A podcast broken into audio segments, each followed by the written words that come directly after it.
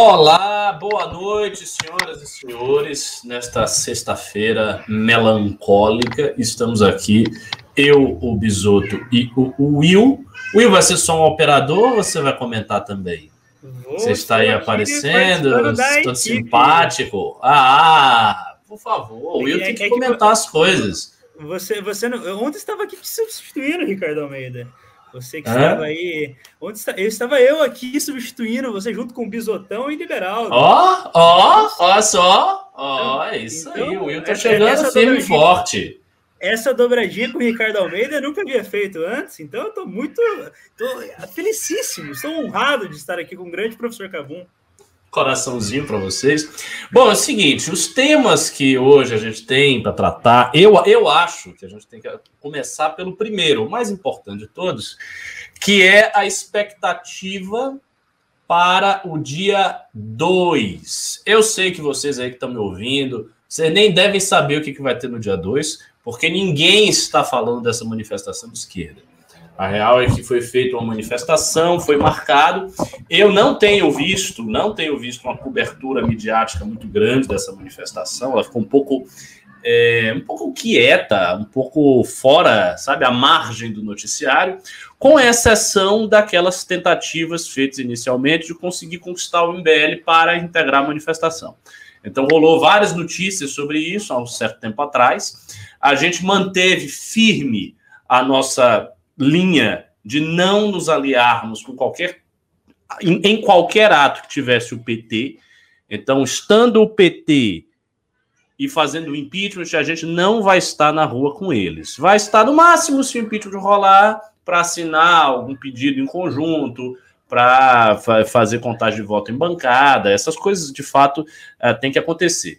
Mas rua com PT não dá certo por várias razões que vocês já sabem, a gente já resumiu isso aqui muitas vezes. Primeiro, o PT esculhambou o MBL quando nós fizemos o dia 12. Houve uma rede de ataques vindos de todos os lados, influenciadores ligados ao petismo, jornalistas ligados ao, ao petismo, bateram muito no dia 12 dizendo, não, com fascista não se junta, com esses caras golpistas não se junta, manifestação da direita, a direita quer tomar a dianteira, a direita quer aparecer, blá, blá, blá, blá.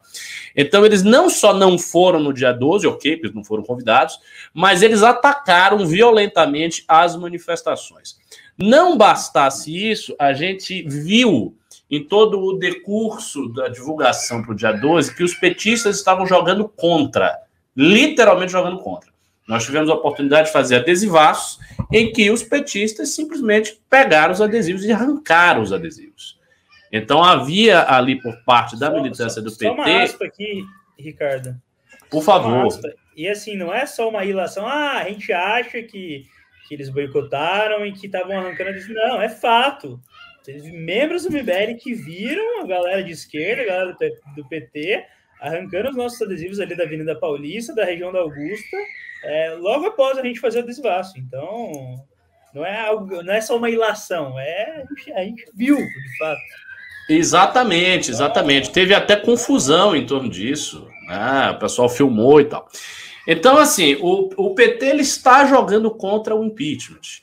Se o PT vai às ruas, se ele é obrigado pela circunstância a ir às ruas, isto se define exclusivamente pelo fato de que o PT não pode perder a primazia dentro da esquerda.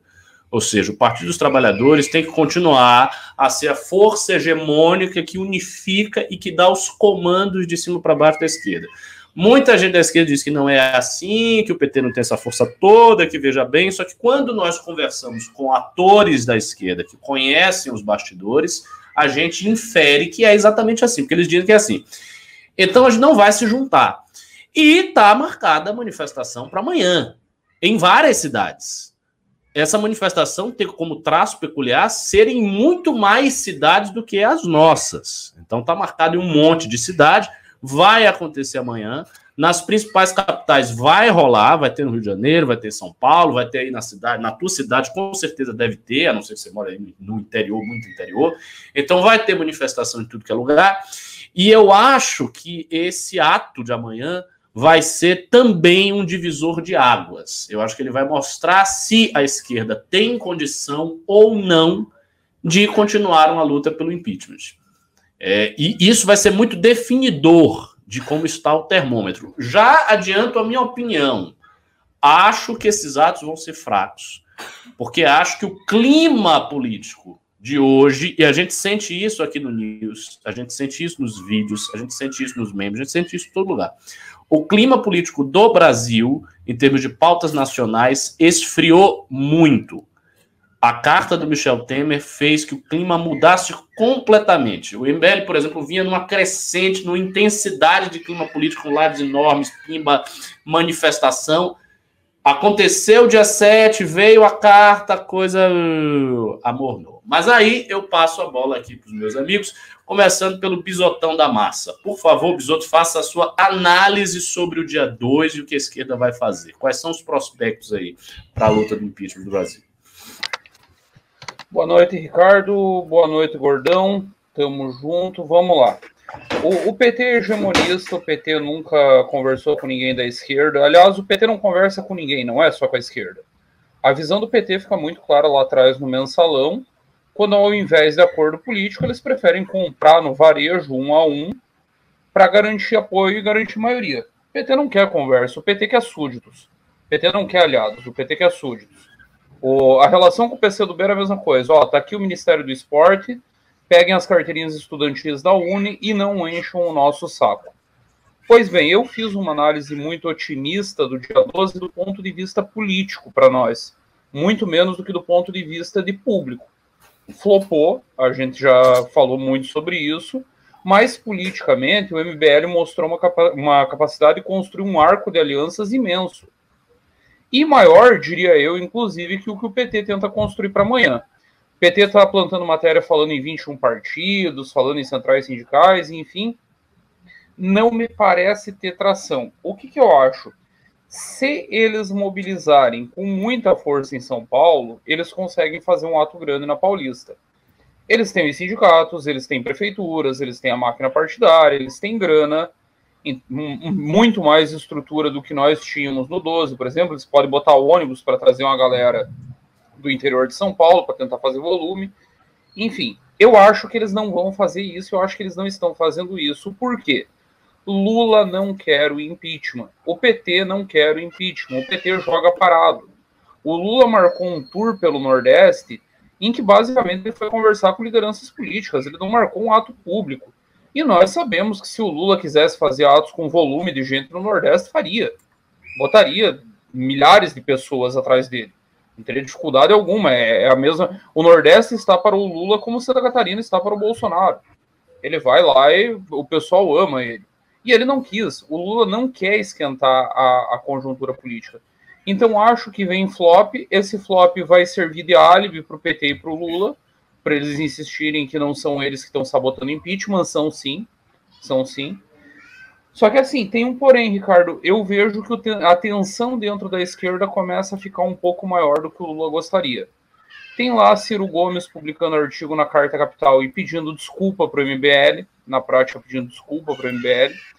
Teve um artigo da Bruna, a, a Bruna Brelas, presidente da, da Uni, em que ela explica a aliança com o MBL sem pedir qualquer desculpa, diz que a, que a UNE e o campo político deles têm profundas divergências conosco, listas divergências, inclusive, questão identitária, uh, pautas sociais, enfim, política econômica, mas diz que, que estamos no campo democrático e que, a, e que a disputa é pela democracia. E essa semana teve algo que me chama a atenção no, no comportamento do Lula e do PT eles passaram a bater na terceira via, passaram a bater no, em gente que, aparentemente, no momento, o melhor posicionado é Sérgio Moro, apareceu com 7% na pesquisa da IPESP. 7% para um Lula que tem 40 lá vai pedrada, não deveria estar representando ameaça. O João Dória tem 3, o, o, o Leite tem 3. Então, que preocupação é essa? Ontem nós analisávamos aqui a pesquisa da XP e PESP e tem um detalhe lá importante. Se você somar todos os candidatos que não são nem Lula nem Bolsonaro, você chega a 27%. Isso já é mais do que Bolsonaro tem. E a dinâmica da política vai afunilar para uma ou duas candidaturas no máximo de terceira via até a eleição. A preocupação do PT me parece significante. Eles parecem começar a sentir um certo medo de que a terceira via patrole o Bolsonaro e patrolando o Bolsonaro. Eu tenho insistido muito nesse ponto. Há um ano atrás, Lula tinha ali na casa dos 25%, 26%. no intervalo de um ano, ele deu um salto de 20 pontos nas pesquisas. Porque claramente aumentou a rejeição ao Bolsonaro, morreu mais um caminhão de gente, a economia não anda, e as pessoas olham, tá, quem que pode derrotar o Bolsonaro? Cidadão comum, que não está ligado em política. Quem pode derrotar o Bolsonaro é Lula, então nós vamos com ele. Se o Bolsonaro sai, esse cidadão não tem mais por que ficar com o Lula. Ele vai olhar e vai pensar, opa, peraí, PT, o, o Bolsonaro já não é mais uma ameaça, então agora nós podemos pensar melhor. Basicamente, essa é a minha leitura. Acho que não teremos atos grandes amanhã. Aqui em Florianópolis, por exemplo, ninguém divulgou. Os sindicatos estão todos mobilizados para isso. Eu não, não sei nem aonde, que horas, quem, como, que jeito.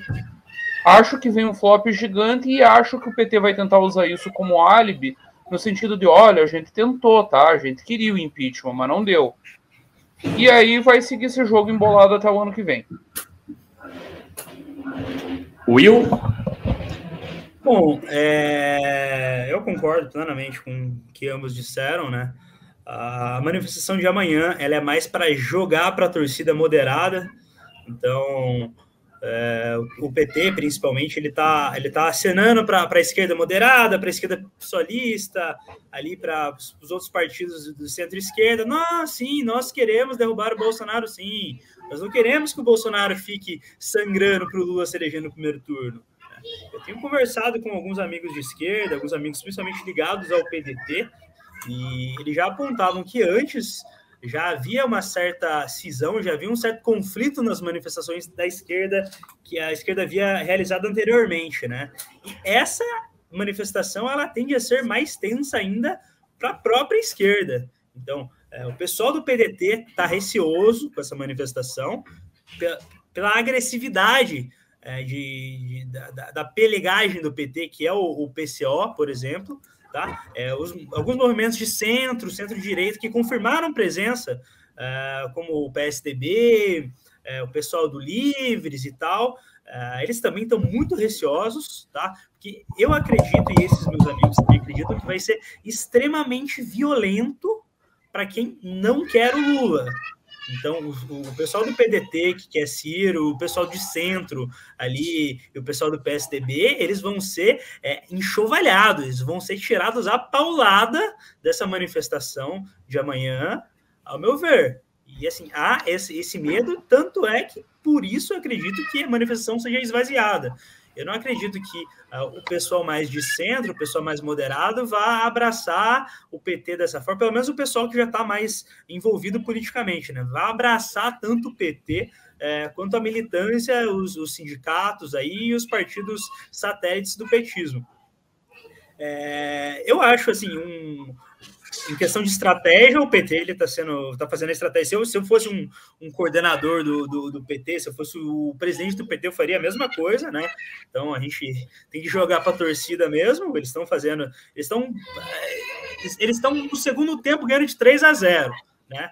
Então agora eles estão jogando para a torcida, estão fazendo o drible bonito e tal e eles não, não querem não querem fazer feio para a torcida. Então vão lá, vão, vão fingir fazer essa oposição fake que está sendo feita e, e, tentar levar isso daí até as vésperas da, da, da eleição. Tá? É, a nossa esperança, de fato, é o que a gente estava comentando, comentando, aqui no, no, News ontem, é essa campanha da IPESP que saiu, tá? que a terceira via ela já passa o Bolsonaro.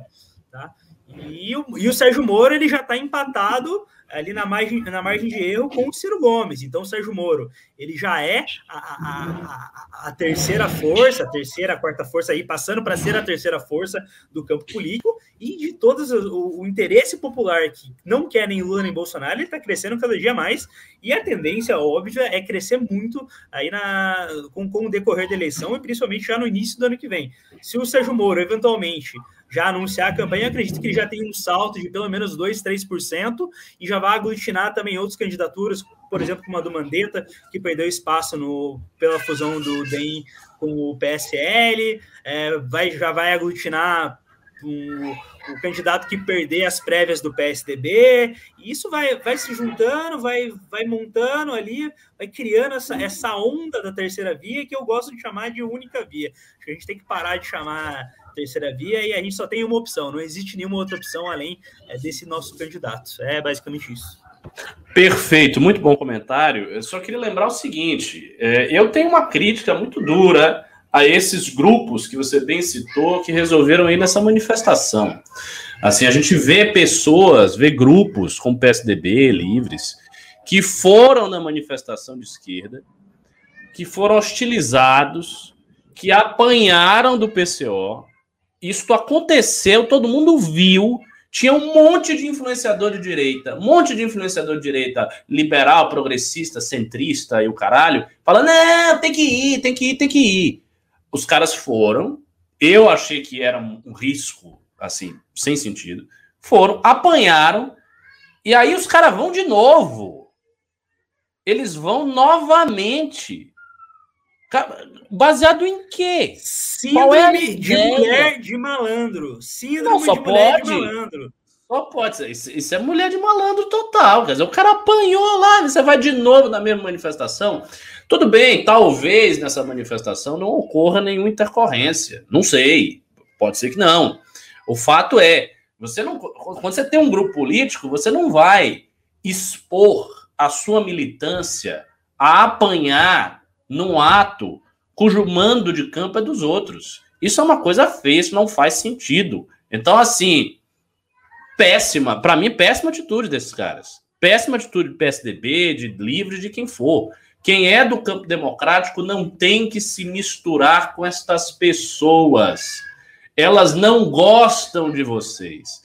Lá na manifestação vai ter a militância da esquerda mais esquerda que tem no Brasil. PCB, PSTU, PCO, essas organizações de, de tudo que é tipo que tem aí no Brasil, todas elas vão estar lá. Esse pessoal odeia as pessoas. Esse pessoal acha que o PSDB é o Bolsonaro de saias, que o Livres é o Bolsonaro que passou um batom. A galera acha isso mesmo.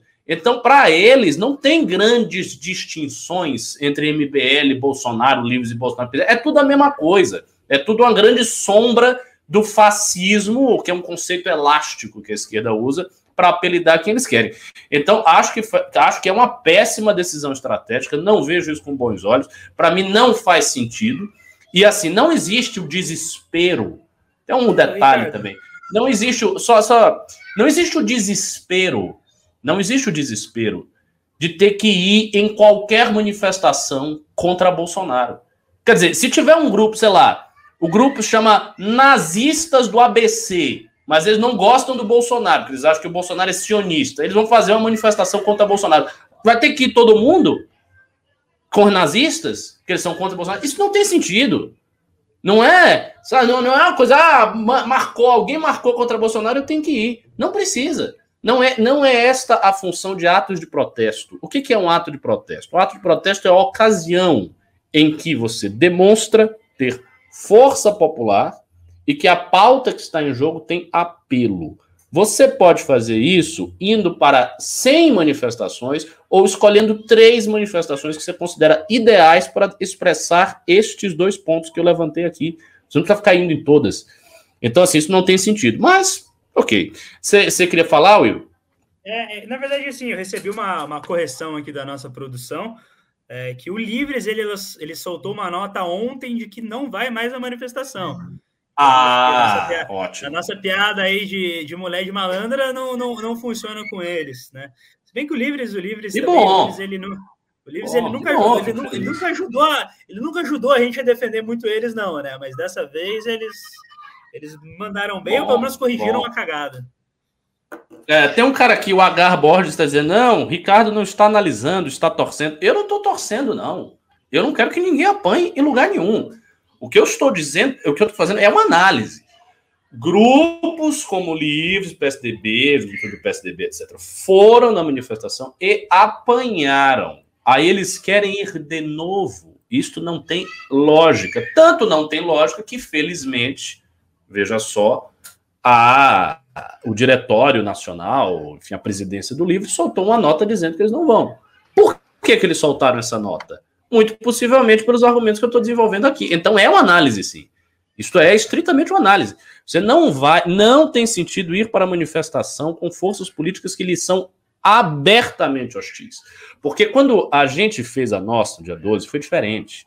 Nós tínhamos e temos um ground, um chão em comum, a gente tem uma premissa em comum com aqueles atores que estavam ali. Foram atores que enfrentaram os ataques que a máquina petista voltou contra eles. Então a Isapena sofreu ataque de gente do PSOL, o Ciro Gomes sofreu muito ataque de jornalistas e formadores de opinião, o Tico Santa Cruz foi extremamente atacado nas redes sociais, e estas pessoas elas foram para lá dentro do nosso palanque, com uma manifestação cujo mando de campo era nossa e que a gente organizou de fato. Então a gente tinha uma garantia de que aquilo ali não ia sair do controle. É muito diferente quando você é um grupo minoritário, aí você se mete numa manifestação dos vermelhos, os caras são hostis, aí você vai lá e fica torcendo. Ah, será que eles vão me dar um tapa, um tapa na cara ou não? Se eu não tomar um tapa na cara, eu fico feliz. Isso é uma atitude, francamente, é, é, é assim, é indigna, é pusilânime, não, não é uma boa atitude. Ricardo, Mas, da minha enfim, parte, eu, é... até, eu, eu até defenderia a ida nas manifestações vermelhas, numa única, com uma única pegada, para devolver tudo que eles fizeram no dia 12. E aí não, não seria uma ida institucional, não seria uma ida com militância, porque a nossa militância é do bem, seria uma ida heavy metal mesmo para ir para porrada. Aí teria que selecionar a dedo Caralho, eu tô falando bem sério. Isotônia tá pau! eu tô falando bem sério. O que o PT fez no pré-12 do 9 inviabiliza qualquer diálogo, inviabiliza qualquer participação.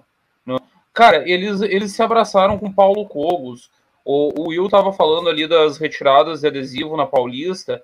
Teve uma jornalista da Folha afiliada ao PT arrancando adesivo e se gravando disso nas redes dela. No domingo, teve petista comemorando baixa adesão junto com o bolsonarista. Eles se abraçaram com a escória fascista, os fascistas de verdade, não quem eles acusam. Que o, o bolsonarismo, sim, pode ser acusado de ser um movimento fascista, por suas características. Mas ele se abraçaram. O pessoal animou aqui, Bisoto. O pessoal animou aqui quando você disse que ia dar porrada em petista. A galera ficou feliz. Você já, ó, você, rapidamente aqui você vai formar uma milícia com esse, olha, pessoal. Olha, eu sou old school, não... Ricardo. Eu sou do tempo. Eu, eu cresci em manifestação de rua. Eu tava na Argentina na época da queda do De La Rua e depois foram cinco presidentes em sequência.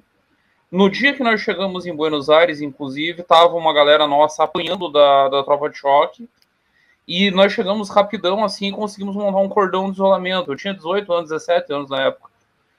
Com um cacetete descendo assim para baixo, bomba explodindo na cara, o caralho.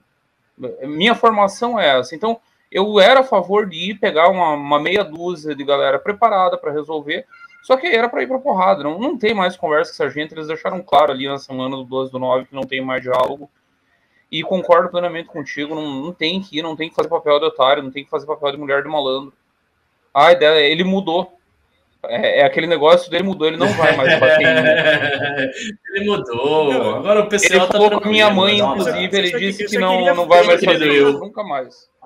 Eu só queria falar assim, é, não sou, sou completamente contra a violência, né? Mas se por acaso encontrar o Jones Manão na rua, pode ser que ele pode ser que aconteça alguma coisa, né? De acompanhar. Cuidado, viu? O Jones é grande. É, Olha, ele, é, ele, tá, ele é grande. Você tá confiante, hein? Ele, o Will ele é tá grande, confiante. Mas, ele é grande, mas nós é ruim. o Will tá confiante. Bom, vamos mudar de assunto, que eu tô sentindo que essa live está chegando numa temperatura de análise já política tô, já, um tanto quanto perigosa. Amanhã estão falando os fascistas do MBL. É, pois é, daqui a pouco os caras vão recortar, isso vai aparecer na mídia. O MBL promete dar porrada em petistas e manifestações. Vamos, vamos manter as coisas no controle da civilização. Que seria, sabe o que, que seria pauta... o mais engraçado, Ricardo? O, é. o MBL promete dar porradas em, em, em petistas. Zé Dirceu segue o rapaz que disse que vai quebrar os petistas na porrada. O Zé me segue no Twitter. É sério? O Zé Dirceu me segue no Twitter? O Zé Dirceu. Ah, olha só. É, Zé, Zé Dirceu tá de olho. Zé Dirceu tá assistindo isso lá em casa. News, Olha só, aí as ah, máscaras estão caindo. Temos aqui o infiltrado. Bom, vamos aí para a pauta. Vamos esse, para a pauta é que dá o, o, o nome dessa live. Mich é, ele tá, ele tá, ele tá tá com a máfia. O Bisoto ali tá a máfia. É o Disseu da Vila Madalena, é o outro Disseu, rapaz, rapaz. Mas o seguinte, a pauta da Michelle, o que, que, o que, que está rolando? Fizeram uma investigação e descobriram que a senhora Michele Bolsonaro está, olha só, favorecendo empresários amigos dela para pegar linhas de crédito a baixo juro na Caixa Econômica. Ou seja, ela está fazendo o que a família Bolsonaro mais sabe fazer, que é mutreta, maracutaia e se valendo da posição dela enquanto primeira-dama para conseguir ajustar a vida aí dos, dos companheiros, dos amigos, dos empresários, para pegar a linha de crédito com favorecimento. Ou seja, todo o cerco de corrupção está cada vez mais. Isso, isso é uma coisa que a gente está vendo há mais de um ano que a gente vê esse fenômeno. O cerco das investigações está se aproximando muito perigosamente do núcleo da família Bolsonaro o que deixa Bolsonaro num estado de extremo alerta. Já foi o Flávio Bolsonaro, que começou tudo isso, com rachadinha, com dinheiro na Copenhagen, com apartamentos, etc, etc. Já foi o Carluxo, com as mesmas práticas, vereador fantasma também. A mãe do Carluxo, a ex-mulher, Ana Cristina, se não me engano, Cristina César, é, é, Ana, é Ana Cristina Vale, agora não estou lembrando mas ela também, agora a Michelle Bolsonaro, ou seja, toda a família do cara está envolvida. E quando mexe com família, ele fica desesperado. Vocês acham que isso vai dar em alguma coisa? Qual vai ser a perspectiva dessas investigações? A Michelle Bolsonaro vai ter algum problema sério ou Bolsonaro vai conseguir abafar tudo? Dessa vez eu vou começar pelo Will. E enquanto você estiver falando aí, Will, eu vou pegar aqui um tweet, eu não sei se ele ainda manteve, mas o deputado Paulo Pimenta, do PT, escreveu um tweet muito revelador, que segundo ele, ele soube, não sei enfim, se isso é verdade ou não, e eu vou ver se eu procuro esse tweet aqui para ler. Show. É, só antes de eu, de eu, começar a falar sobre isso, Ricardo, Ricardo, eu queria falar que a gente está com 1.329 pessoas na live e está uma vergonha em, em, curtidas, está uma vergonha maior ainda em Pix, né?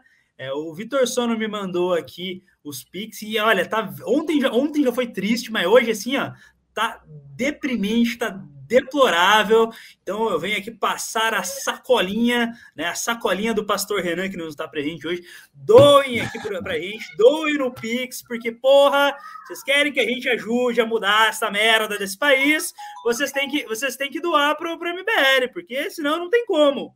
Então, ajudem o MBL, doem no Pix, mandem pimba. A gente vai, no final do programa, a gente vai ler as perguntas e a gente precisa da ajuda de vocês para manter o movimento, para manter a estrutura, para pagar funcionário, para pagar todo mundo. Vocês querem que a gente continue lutando por esse país, para acabar com esses dois malucos, para impedir que esses malucos é, cheguem na presidência no próximo ano, vocês precisam ajudar a gente, tá? Uh, vamos lá, seguinte. Eu, é, é, muito, é muito engraçado essa questão da, da relação dos familiares do Bolsonaro com, com as empresas. Né? Há pouco tempo atrás já houve essa, essa, essa relação aí do próprio filho do, do Bolsonaro, que foi é, flagrado, foi pego com, com relações aí com empresários, alguns empresários, inclusive, que até estão envolvidos na questão da compra da vacina, né? Então, o tráfico de influência da família Bolsonaro ele já é um negócio que não é de hoje. É, o, o, Renan, o Jair Renan, com certeza é o que está mais afundado nisso, tá? É, ele visivelmente está utilizando é, o fato de ser filho do presidente da República para fazer seus negócios. O, o, o, moleque que era um bosta até mês atrás, que segundo também fontes minhas, estavam indo umas baladinhas gays ali no Rio de Janeiro, que ou seja, você não esconde muito não, tá? E agora ele é um super empresário bem sucedido, que passa agora semanas dando passeios em barcos no Nordeste, saindo com influencers e tal. E agora a conta caiu, caiu aí a, a conta da Michek, né? Michek já tinha o problema aí das achadinhas e agora esse tráfico de, tráfico de influências para as é, empresas das amigas dela, né? Então, é, o, o Jair Renan ele estava fazendo tráfico de influências para se beneficiar. A, a como já está garantido, ele tem um cartão corporativo para gastar à toa, para gastar com, com o Agostinho, né? Com, com os passeios românticos que ela dá com o Agostinho. Então, ela está fazendo tráfico de influência para ajudar as amigas, né? Será que volta algum dinheiro disso? A gente não sabe. A gente vai ver com, com o decorrer das investigações. Mas eu, eu acredito que vai dar merda, mas acredito que isso não vai acontecer agora. Quando o Bolsonaro sair do poder, toda essa merda, esse caminhão de sujeira vai vir à tona e vai cair todo mundo. Vai cair Carluxo, vai cair Renan, vai cair é, Michele, vai cair todo mundo. Vai ser, vai assim, quando, quando decidirem pegar o Bolsonaro pelas mortes, pelas achadinhas, pelo tráfico de influência, eu acho que vai cair todo mundo junto, mas não agora, só quando eles saírem do poder. Olha só, antes de eu passar a bola aqui para o Bisoto, eu vou ler esse tweet do Paulo Pimenta que eu achei aqui. E que é um tweet que conversa com o Pimba que eu recebi. Eu vi o conteúdo do Pimba rapidamente. Uma pessoa perguntando, né, quer dizer, dizendo que Bolsonaro tá doido, tá piné, não sei o quê, tá chorando, tá agoniado. O Nando Moura parece que tinha falado isso num vídeo que ele fez. Pois bem, olha só o que o Paulo Pimenta está dizendo. Bolsonaro foi avisado por Temer que Carluxo seria preso depois do dia 7 de setembro. O machão aos prantos ligou para Alexandre de Moraes, implorando, pedindo perdão e prometendo nunca mais ofender o STF ou seus ministros. Quem assistiu relata a patética e vergonhosa cena. Eu, assim, eu não tiro de todo a possibilidade disso ser real. Isso pode ter acontecido. Por quê? Porque a gente viu um negócio, um fenômeno muito louco ali no dia 7. Ele fez a manifestação, que foi a maior manifestação que ele fez. Ele foi para cima na manifestação, ele falou, ele aludiu a Alexandre de Moraes, né? Ele, ele teve um discurso que era uma coisa, e aí de repente o cara muda e fica quieto. E sai uma carta absolutamente humilhante, num tom que nunca tinha saído. Mas o tom daquela carta do Bolsonaro é um tom é, é, mais subserviente do que das outras vezes que ele tinha tentado alguma coisa e tinha recuado. Ele tentou mais, ou seja, ele foi além na manifestação, a manifestação foi maior, mais poderosa e mais agressiva, e o recuo foi maior também. Então eu fico pensando, alguma coisa de muito sério, de muito grave aconteceu nesse meio tempo para ele fazer esse recuo, porque a situação do Bolsonaro já era ruim e já é ruim. Então, esse recuo tão grande se deveu aqui. E aqui o Paulo Pimenta está contando essa história. Pode ser que seja uma fofoca, uma mentira, ele esteja, enfim, inventando, mas pode ser que não. Fofocas e histórias circulam sempre em Brasília. As pessoas sabem de tudo. Brasília é uma espécie de grande, sei lá, grande revista Tititi, de grande programa aí de fofoca é Brasília. As coisas circulam ali dentro. Então pode ser que o cara esteja maluco, ficando já desesperado por conta de toda a pressão e tal. Mas enfim, Bisoto, o que, que você acha que vai rolar nesse caso da Michelle? Michele vai para cana ou não? Troca esse cana por um M, fica perigoso isso que você acaba de dizer, Ricardo. Ah, vamos o, lembrar do fenômeno. Pare... Agostinho também. Agostinho também. Aqui de Florianópolis, Florianópolis exportando só coisa boa para o mundo. O, eu queria lembrar do que aconteceu com o ex-presidente Fernando Collor de Mello. O, o Collor ele cai por um Fiat Elba, que é uma puta de uma bobagem, comprado com dinheiro de caixa 2 de campanha, e depois de um amplo processo de desgaste que envolveu muito a família. Envolveu o irmão, Pedro Collor, e envolveu a mulher na época, Rosane, o que, que, tinha da Rosane? Ela presidiu um negócio chamado Legião Brasileira de Assistência, acho que é LBA o nome do negócio. Uhum. E ela foi acusada de desviar uns recursos ali da LBA para para compras pessoais. Era uma bobagem assim também. Acabou que ela saiu da LBA. Enfim, o Brasil tem uma dinâmica, especialmente à direita, muito interessante do modo como as pessoas veem política as pessoas não se importam com incompetência, elas não se importam com uma série de coisas. Aliás, nesse momento nós vimos que elas não têm dificuldade de se importar até mesmo com 600 mil mortes, Mas corrupção, e isso vem desde lá dos anos 30 com a ODN, anos 40, corrupção é um negócio que move as pessoas, vão meter a mão no dinheiro. Quando isso fica claro.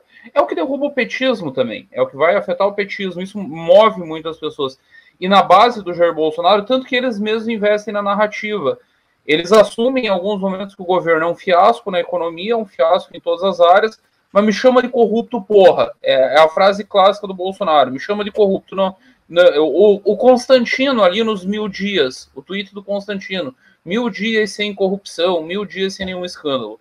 Quando começa a vir Jair Renan comprando mansão em Brasília, Flávio comprando mansão em Brasília, ex-mulher envolvida até o talo com rachadinha, e agora a mulher atual fazendo treta e arrumando empréstimo a juro baixo para os amiguinhos na caixa, a casa periga cair. Eu falei em algumas lives anteriores que o problema do, da, da análise política, o problema do imprevisto é que ele é difícil de prever. Tá todo mundo dando por certo, nós, inclusive, de algum modo, que a eleição do ano que vem é o único caminho, que não vai ter impeachment, que isso aí já está resolvido, que ninguém quer. Por um lado, tem a posse do Michel Temer como presidente de fato. E política é feita de símbolos, ela é feita de rituais. O que o Michel Temer faz naquele episódio da carta é um ritual de tomada de posse. Ele não fez, não foi o gesto de ajudar um amigo. Quem ajuda um amigo teria ido discretamente para Brasília, escrito a carta, ficado bem quietinho e resolvido Sim. a crise. Não, ele exigiu um avião da FAB para buscar ele.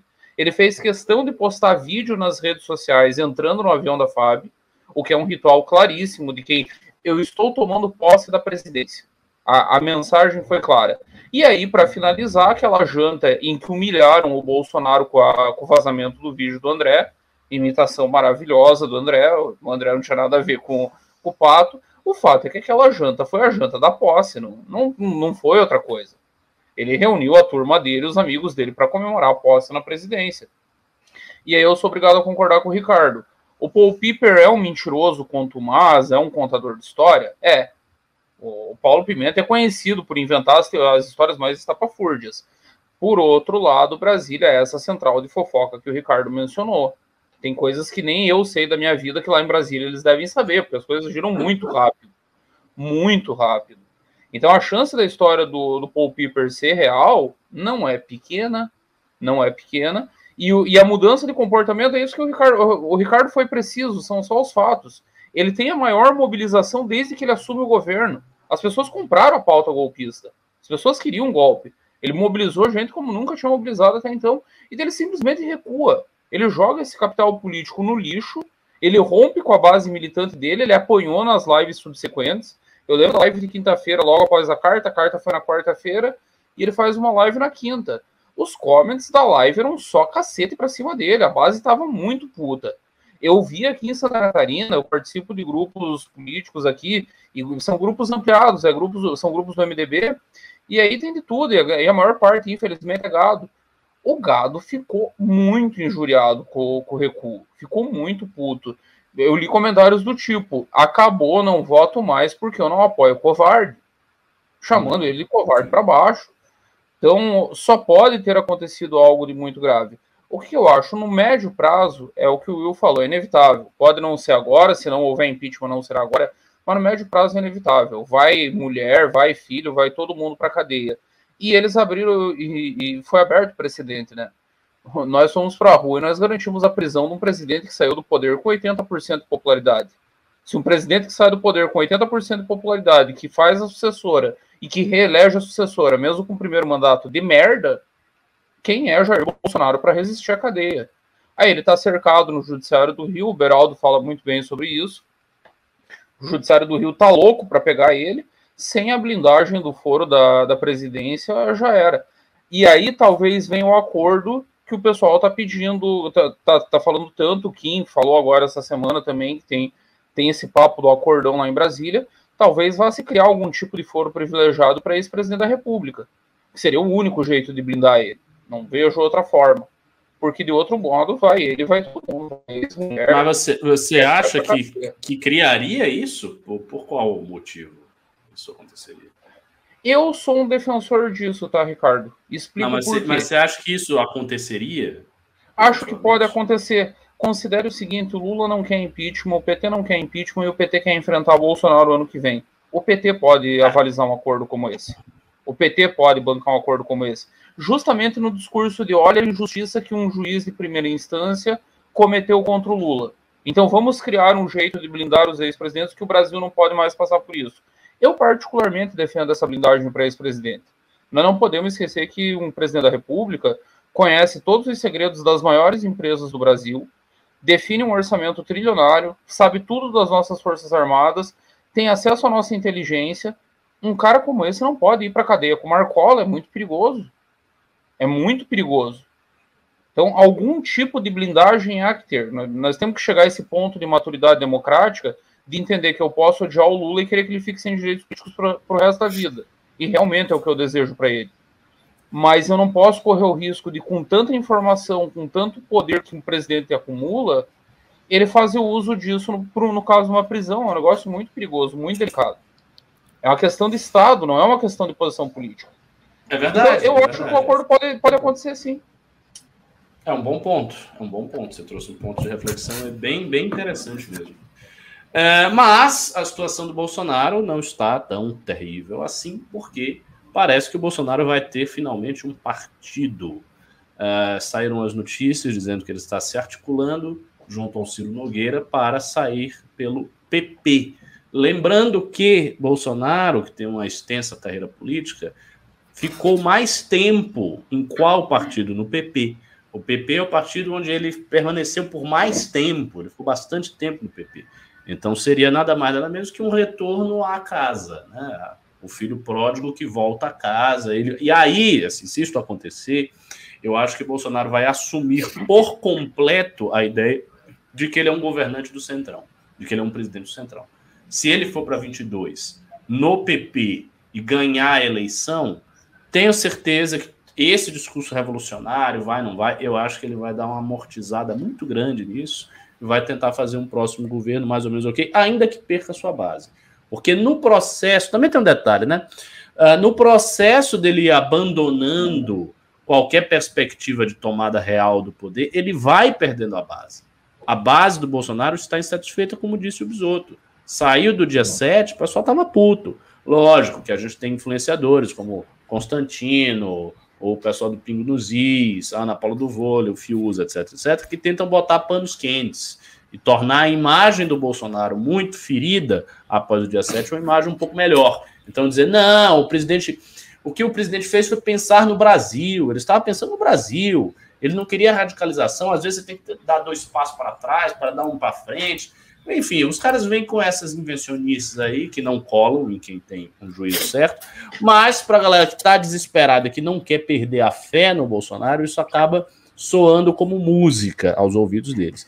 Então, o Bolsonaro, ele, talvez ele vá para o PP, ele vá para um partido do Centrão, e aí eu acho que isso marca uma mudança drástica no arquétipo do Bolsonaro, na imagem dele. Ele vai abraçar o centrão completo. Mas, assim, as chances do Bolsonaro vencer em 2022 são muito baixas. Eu acho que essa eleição, para ele, vai ser uma eleição quase, quase dada como perdida. Muito difícil ele ganhar.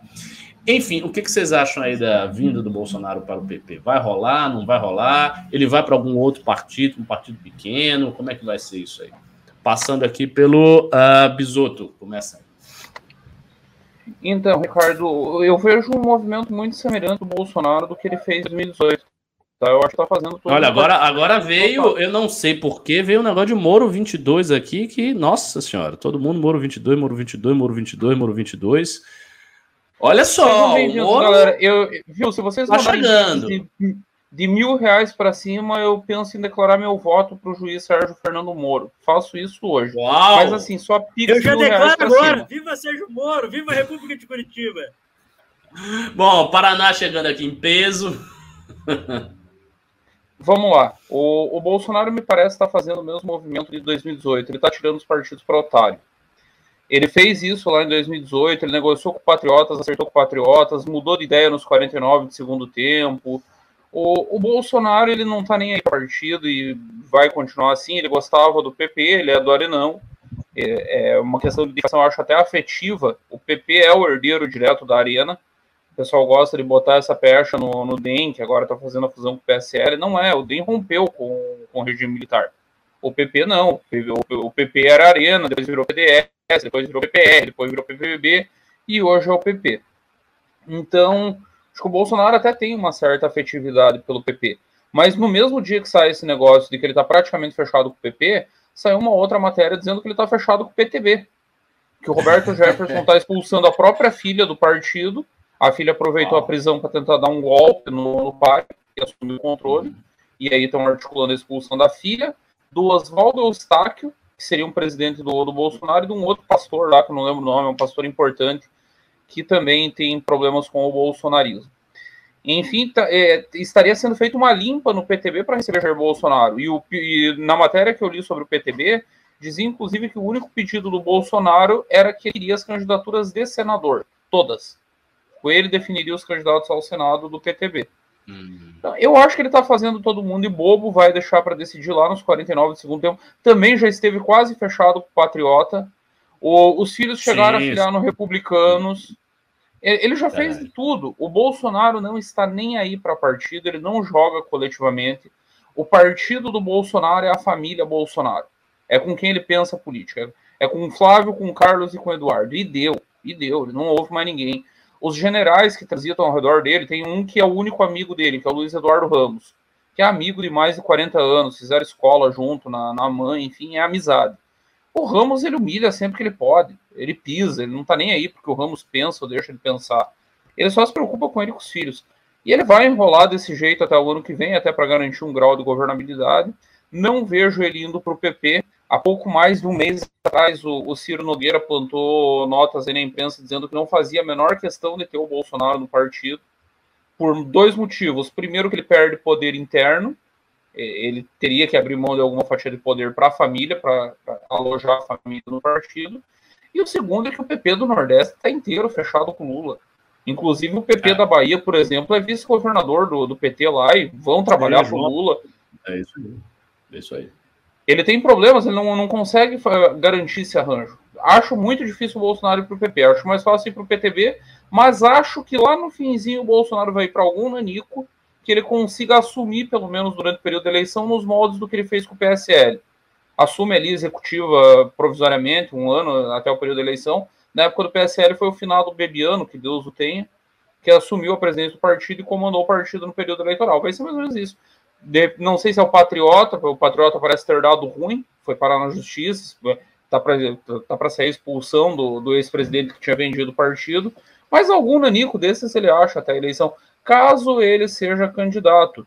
Porque uma narrativa muito boa para ele fugir de uma derrota humilhante seria justamente dizer que não teve partido. O sistema se uniu contra mim e não quis me oferecer legenda. Não pude ser candidato, teria vencido novamente.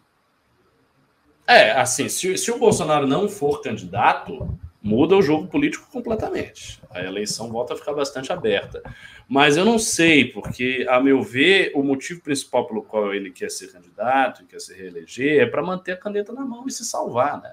Será que o Bolsonaro acreditaria em algum tipo de acordo que lhe dissessem que ah, você vai sair da presidência, você não vai ser candidato. Por isso que eu mencionei que a única forma dele acreditar num acordo desse seria é. uma lei que blindasse ele previamente. Ele não vai Sim, acreditar num acordo de boca. Não, um acordo de boca. Não, ó, ó, fica tranquilo. Ele não tem essa Na fé, amigão, vai na fé que vai ficar tudo bem.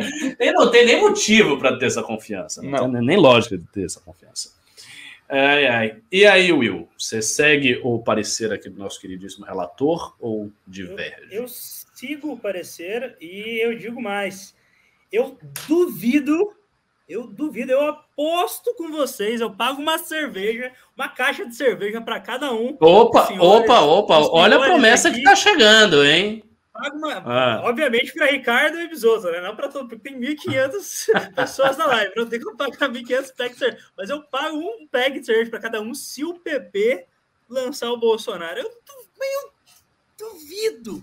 O PP teve em todos os governos desde a redemocratização, todos. Eles vão se queimar lançando esse merda. Esse merda que cagou com o país, tem 600 mil mortes nas costas. Eles vão entregar a legenda para esse cara ser presidente. Que possivelmente vai perder. Eu duvido muito. Eles vão ficar enrolando, vão ficar enrolando o Bolsonaro, vão sugar o máximo que der de cargo. O Ciro Nogueira vai sugar aquele ministério até não aguentar mais. Vai sugar, sugar, sugar. A hora que chegar perto da eleição, valeu, amigo, estamos fechadão com o Lulo. Forte abraço.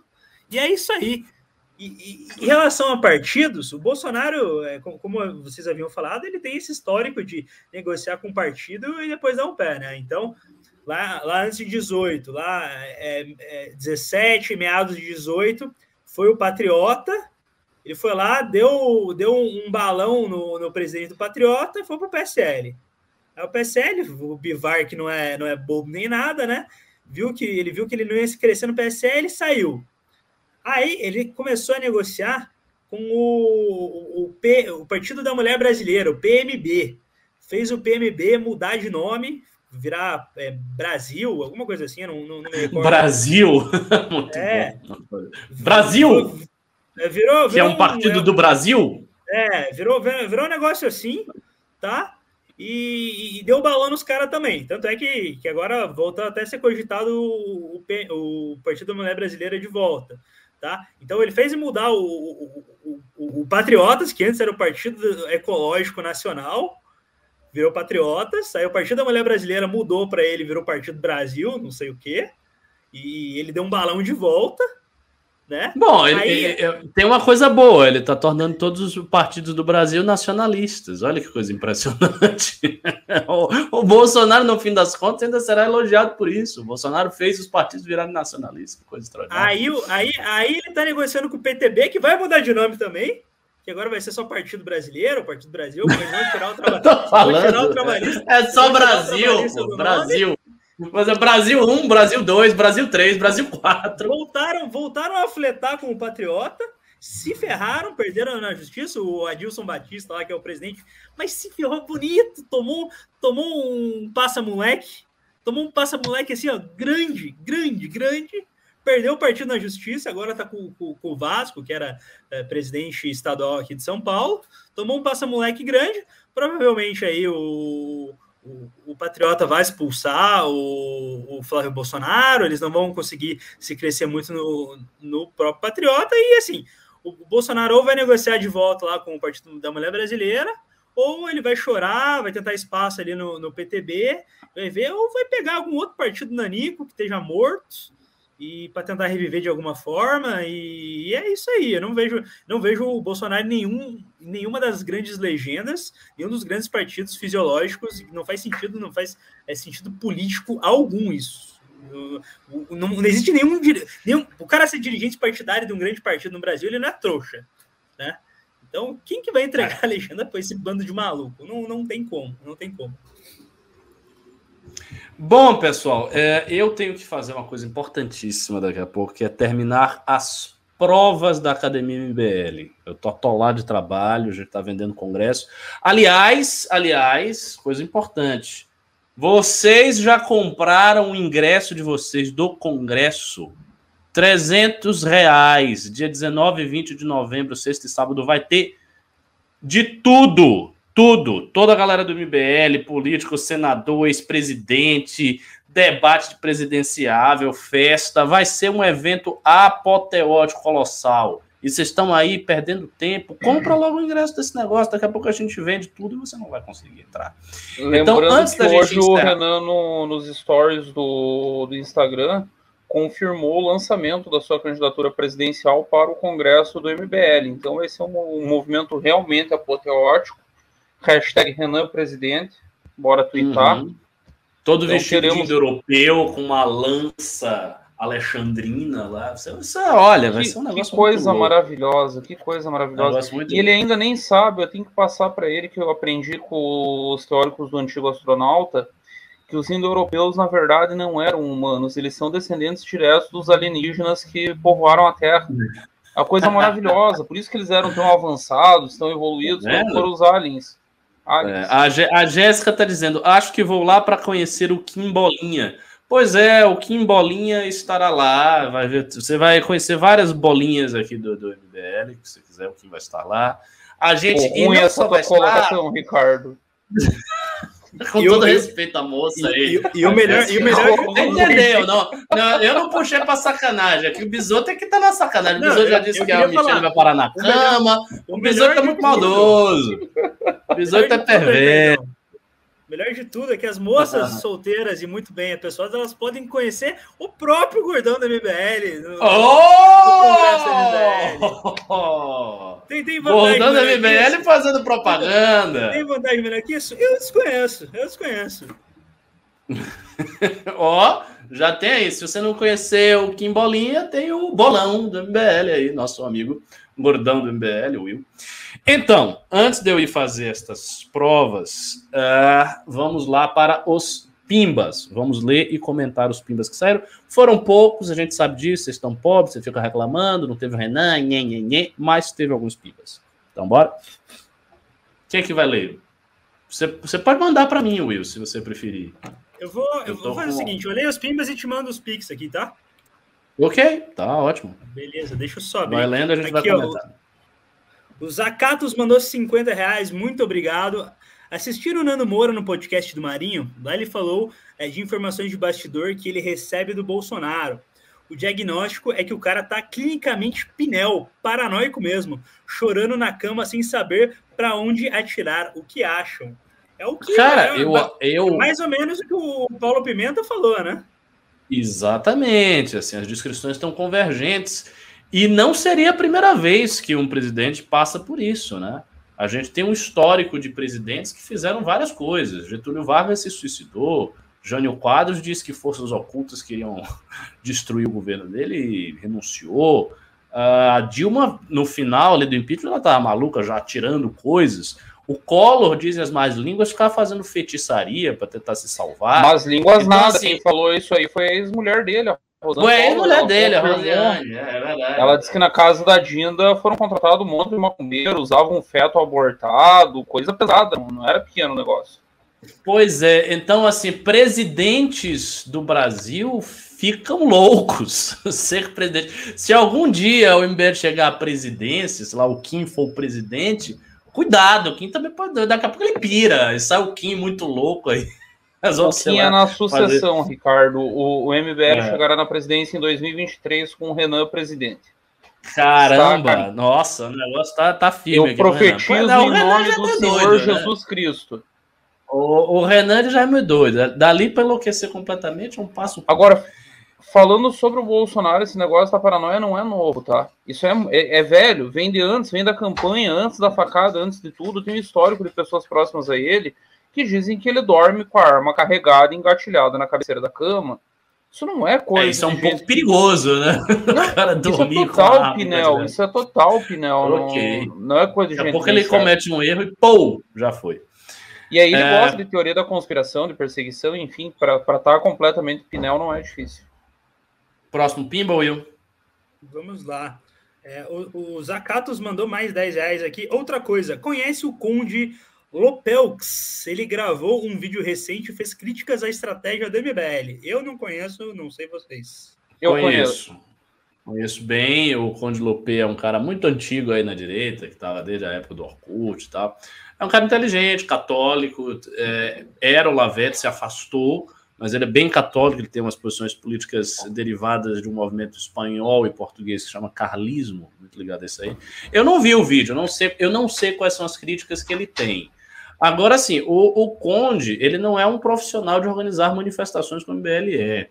Então, muita gente, às vezes, vem com certas críticas ideológicas, do tipo, ah, mas a bandeira de vocês não foi o Lula, nem Lula nem Bolsonaro. Ah, mas vocês chamaram a esquerda, ah, mas não sei o quê. Então, por isso que não teve o engajamento gigante que se imaginou que ia ter.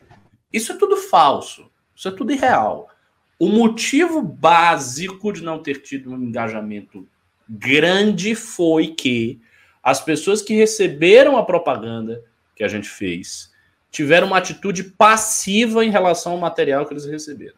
Eram pessoas que eram atingidas por impulsionamento, que viam vídeos e tal, mas que não reagiam, elas não faziam nada, elas próprias não compartilhavam. E a gente viu isso muito claramente ao longo de toda a divulgação da manifestação. Quem divulgava era a nossa militância e era o dinheiro que vocês doaram. Mas as pessoas espontaneamente, pessoas normais, que não tinham nada a ver com o MBL, não ficavam divulgando. Então, isso, para mim, na época, já foi um sinal que talvez as pessoas não fossem, porque assim, se elas não tiveram o trabalho de divulgar, então elas teriam menos ainda o trabalho de sair de casa, se deslocar e ir. E este, esse fato não se deveu ao tipo de pauta, porque a manifestação estava assim, sendo organizada top-down, de cima para baixo, desde o princípio. Desde antes da gente definir que ia chamar a esquerda toda e tal, já estava assim. Então, o que parece haver é que a cultura política de mobilização e de engajamento que o bolsonarismo pegou de 2015 e levou 90% do nosso público lá, foi com eles. E o público que hoje é nem Lula nem Bolsonaro não tem mais essa cultura. Então, eles não se engajam. E foi isso que aconteceu. A gente viu uma manifestação que basicamente as pessoas que estavam ali eram pessoas do MBL News, gente que acompanha muito os círculos internos do MBL. Então foi por isso. Uh, próximo. Próximo, Pimba, a Camila Bruxão mandou cinquentão aqui, não falou nada. Obrigado, Camila. Obrigado, Camila. O Eric Medeiros, tá faltando alguém aí, hein? Inclusive, queria até fazer um comentário. Estão falando que, que eu comi o Renan. Não, não, no sentido. Porra, no essa literal, live tá difícil hoje. Sentido... Vocês esperem pra eu não ser sacana, tá difícil. No sentido, no sentido literal. No, no, sentido literal, não no sentido figurado, tá? Eu queria, eu queria deixar claro que eu não comi o Renan. Tá? Se eu tivesse comido o Renan, eu estaria do tamanho do Kim, não no meu agora. O Renan tá bem magro. Então... Eu só peço para você moderar um pouco, porque a Flaísa tá no chat, tá? Ela vai ficar chateada. Grande Flaísa. Grande Flaísa. Ela... Inclusive, a Flaísa estava fazendo uma campanha para arrecadar fundos para ir no Congresso MBL. Eu vou fazer o jabá aqui, ó. Entre lá no Twitter da Flaísa e vocês são os gados dela, ajudem a Flaísa lá. Tá? E a Priscila Canan virou membro do canal. Obrigado, Priscila. Então, esses foram os Pimbas. Foi bem fraco de Pimba hoje, mas eu mandei os, os Pix aí para você, Ricardão. Perfeito. Pix tem um pouquinho mais. Uh, Hugo Augusto mandou um Pix aqui. Uh, falou que Bisoto até emagreceu para lembrar o roubo. O quê? O HBO? Não entendi direito isso aqui, não. A outra pessoa, Wesley, mandou aqui. Para quem quer saber de manifestações de 2 de outubro e 12 de setembro, sejam investigados pelo Supremo. Querem saber quem as financiou através do Pix. Como quem financiou? Vocês financiaram. Não teve, não teve nada, nenhum segredo. Ricardo Mesquita mandou Encontro de Lendas, Ricardo Besouro. Uh, Paulo Ricardo mandou no dia 12, viu o professor Ricardo, mas não consegui ver o bisotão da massa. Triste, mas ele estava lá. O bisoto estava lá no dia 12. Estava lá. Uh, Hugo Augusto mandou 20 reais, falou Lula e Bol versus Boulos, debate presidente. Ruim, MBL Mato Grosso, vem aí. Cara, o Lula, de, Lula contra o Boulos num debate presidencial seria aquela a, aquele baba dos amigos, sabe? Aquele jogo de futebol que ninguém quer ganhar e um fica tocando pro outro e fica um Sabe, sabe o meme do Homem-Aranha se apontando, Ricardo? É, é, pois é, pois é, pois é. Eu não, eu, não, eu não sei, eu não sei aqui ou na, na Bahia, na Santa Catarina, mas lá Paraná a gente chama de jogo de comadre, sabe? Jogo de comadre, na Bahia tem essa expressão jogo também. Jogo de comadre. A propósito, Jefferson será da... o candidato a governador do Lula em São Paulo. Ponto. Eu acho que faz todo sentido. Acho que faz todo sentido. A Jefferson da Luz. E ele pro governo. Jefferson da Luz do 20 reais. Os novos campeões nacionais são promotores de uma confreiteira, ARG. Felipe Neves de Azevedo, do 20. Sendo pessimista, quem tem mais chance de tomar impeachment se ganhar Lula ou Bolsonaro? Viva! Olha, gostei dessa mensagem aqui, muito significativa. Viva o Sacro Sultanato Católico Otomano! Viva! Inxalá! É isso aí. União Estamos Crislã, crescendo. União Crislã cada vez mais presente. Cada vez mais presente. É isso que eu tô. Eu só tô vendo isso aí. Meu, meu único propósito neste movimento é esse. Vocês que não sabem. É, olha, olha. O impeachment do Lula, se ele for governar e fizer um governo redondo, estilo primeiro mandato, não vai sair. Vai sair. Uh, Guilherme Benner Martelli doou e falou: as pautas da esquerda, inclusive as mais absurdas e radicais da esquerda identitária, parecem uma necessidade patética de validação social. Não entendi isso aqui, ficou meio sem contexto. Ah, ah, não, é porque foram dois. Às vezes, tenho mais raiva dos liberais centristas que da esquerda. Defendem a ortodoxia econômica, mas no resto defendem todas as pautas de esquerda, inclusive as mais absurdas e radicais identitárias. Parece uma necessidade patética de validação social. E é, mas não só isso. Existem razões teóricas que levam esse tipo de pensamento às consequências que você está enxergando. Eu não vou resumi-las aqui, mas existe. Uh, Felipe Domingos mandou pix. Por que não se fazem pesquisas de cenários sem Bolsonaro? Existem várias possibilidades dele não ser candidato, mas os institutos não fazem. Ah, pode fazer, né? Do, seria interessante. Ricardo, eu não tenho dúvida que tem feito. Inclusive, me chamou a atenção ontem a XP e PESP, que agora não é mais XP, né? Depois que o irmão do Constantino ficou puto com o resultado, eles mudaram o nome da pesquisa. O, eles divulgaram só dois cenários. Eu não tenho dúvida que eles meteram ali três ou quatro cenários. Até uhum. porque o cenário a mais, ele aumenta muito pouco o custo da pesquisa. Uhum. Então, eles devem guardar essas coisas para dentro e que eles têm informação, tem. Isso eu não tenho dúvida. Uh, Aaron Simões, pau no cu dos moromínios do chat, votaria nele em 22, mas acho que ele seria um ótimo ministro da Justiça, não presidente. Chega de mitos. Olha aí, o nosso. Exceto o Renan presidente, o nosso mito, que será um ótimo presidente. O Aaron é um iconoclasta, não gosta Alto de mitos, lá, mas como. Herege, herege de Sérgio Moro e da República de Curitiba. Hereges! E hereges serão caçados no governo Sérgio Moro. Eu acho que nós precisamos fazer um news para debater se Sérgio Moro seria um bom vice para Renan dos Santos. Eu acho que esse debate é premente. Marilene Nossol mandou parabéns pelas análises, valeu Marilene. E por fim, Gabriel de Oliveira mandou 100 reais. Opinem sobre o aumento de 10% no preço da cerveja anunciado pela Ambev. Bora derrubar o corno. Bom, cervejeiros univos. Realmente os cervejeiros posso, estão posso, posso irados, aqui, Ricardo? ferozes. Posso começar favor. aqui, Ricardo? Eu paguei aqui, ó, cinco reais numa long neck de Stella Artois. Cinco reais. E a culpa é você, de você, Bolsonaro. A culpa é sua. Tá aumentando cada vez, tá um absurdo. Você não pode ser mais um alcoólatra em paz nesse país. Não pode ser um alcoólatra em paz. Você não tem, não tem um minuto. Eu, eu tava reclamando isso no Twitter, inclusive me sigam lá no Twitter, arroba Eu não tenho um minuto de paz nesse país. O gordo vai quer comer churrasco, a carne tá cara. O gordo quer, quer tomar cerveja, a cerveja tá cara. Veja pelo gordo, lado bom, Will, você vai emagrecer. O gordo não quer andar, o gordo quer pegar Uber. Uber subiu 30%. Eu não tenho um minuto de paz nesse caralho mesmo. Não tenho um minuto de paz. É só, é só pica no meu, meu rabo mesmo. Obrigado aí, Bolsonaro. Obrigado. Você é foda mesmo, hein? É, se preparem, a revolução do hambúrguer vai começar, viu? Gordos todos contra Bolsonaro, eles invadem lá o Palácio Gordões, derrubam o Bolsonaro no chão, esmagam ele assim, num grande montinho, assim, tá, tá! Eu foi, tô visualizando a cena daquele joguinho Vikings que os animais vão passando por cima e destruindo. Eu tô vendo o Palácio do Planalto completamente destruído pelos cordões. entrando assim, pá, quebrando as coisas. Eu quero continuar gordo! Eu, tô, eu perdi 10 quilos nessa merda que eu não como! Ai, meu Deus do céu. Enfim, terminamos aqui os nossos pics, mas olha aí os pimbas. Teve mais pimba, hein, Will? Eu acho que você tá surgindo pimbas. Surgindo pimbas. Surgiram alguns. Tá, Will, você, tá, tá mudo. Com o, tele... com tá o microfone mudo, mutado. Tá mutado. Opa, agora sim.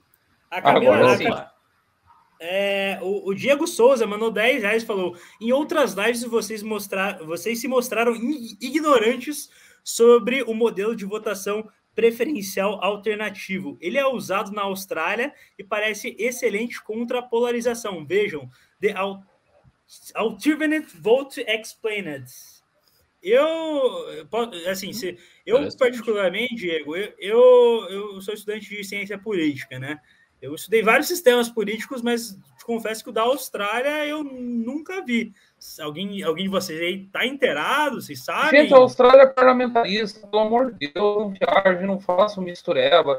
A galera acha umas soluções mágicas e acha que resolveu o problema da humanidade, por favor. Bom, a Camila Bruxão mandou mais 50 reais aqui. A Camila Bruxão, baita pimbeira, falou: credo, daqui para frente só para trás. Obrigado, Camila. E tem mais um Pix de 20 reais aqui que eu não estou conseguindo ler porque o YouTube é aqui. O Wellington Mazini. Estou falando desde agosto que o Bolsonaro vai declinar de concorrer à presidência para concorrer ao Senado do RJ para garantir oito anos de foro privilegiado. O que acham? Tem problemas de ordem legal, tá? Eu estou num grupo com um professor constitucionalista e ele manja muito e tem problemas de ordem legal esse negócio dele sair, poder concorrer a outro cargo. Eu não sei qual seria a interpretação, ele ficaria na mão do judiciário. É. é eu acredito que tem um problema também pelo próprio filho ser. ser Exatamente, gera problema para todo mundo. Né? E seria uma bagunça do caramba. Eu não, não Assim, mas a, a gente sabe que o nosso judiciário, principalmente o, o STF, a, a turma a, atua de forma freestyle, né? Então. Exatamente. eu não duvido mais nada. É. é. Acabou? Bom, é isso. Acabaram os pimbas, acabaram os pics. Nossa, que finir, se finir, se finir. Então, senhoras e senhores, eu vou me despedir aqui de vocês com meu coração sangrando e arrasado, porque é, eu vou, eu vou, infelizmente, ter que fazer umas provas. Não estou nem um pouco feliz com isso, porque na minha sexta-feira eu vou ficar no escritório, no cativeiro, fazendo prova para aluno do MBL. Não é, não é exatamente uma perspectiva que me deixa muito alegre. Então, vamos aqui e goodbye, suas últimas palavras. Eu quero entregar um abraço para o amigo Thiago Wolff, aqui de Santa Catarina. Ele está afiliado ao PSDB e diz que quer ser candidato a deputado. E eu estou tentando convencer ele a abandonar a candidatura Nath Morta de Eduardo Leite e aderir ao Renan Presidente. É um trabalho que eu tenho feito aí, não só com ele, em várias outras frentes. Enfim, um abraço, galera. Sempre um prazer imenso participar aqui, ainda mais com o professor Kebab, o Kabum, o homem que liderará a jihad brasileira e a restauração moral, moral e espiritual desse país. Sempre uma alegria imensa. Gordão, prepara a revolta obesa, vamos destruir Brasília. Confio muito nisso. V vamos esmagar, hashtag vamos esmagar tudo. muito bom. É, gente, queria agradecer mais uma vez é, esse convite, estar tá aqui de vocês. Sempre uma aula, professor Ricardo, Bisotão. Queria mandar um abraço aqui, queria mandar um abraço para minha amiga Júlia, que está assistindo a gente. Abraço, Júlia, tá? Queria pedir aí para o pessoal que está. Hum, que tá tô cheio de abraço, hein? Gordão jogando fácil, gordão veloz. Me seguir, me seguir no Instagram e no Twitter aqui, ó. É William Rocha PR, tá? O Twitter tem várias análises ali, análises é, que eu tirei da bunda, obviamente. E no, no, no Instagram tem, tem várias é, memes depressivos. Então é isso aí, me sigam lá, vai ser legal. Fomos! Fechou, forte abraço.